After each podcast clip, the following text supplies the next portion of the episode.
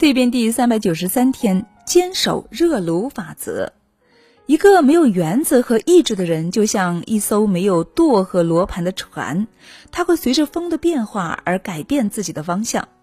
每个公司都有自己的规章制度和行为章程，不论是谁，不论是领导还是员工，只要触犯了绝对不能碰的行为禁忌，都要受到处罚。在规章制度面前，人人都是平等的。这是有效维护公司正常运转的必要条件。心理学上的热炉效应告诉我们，如何才能够更有效地教导下属。公司的这些规章制度就像是火热的炉子，如果不顾后果的去触犯的话，就一定会被灼伤，而吃亏受伤的始终还是你自己。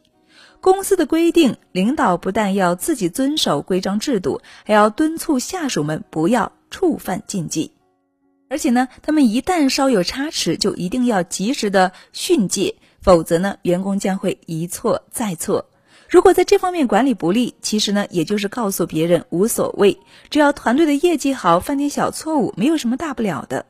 但是违背公司条例的结果却是错误越来越多，甚至是一错再错，团队工作效率低下的同时呢，也会让身为领导的你觉得很难堪。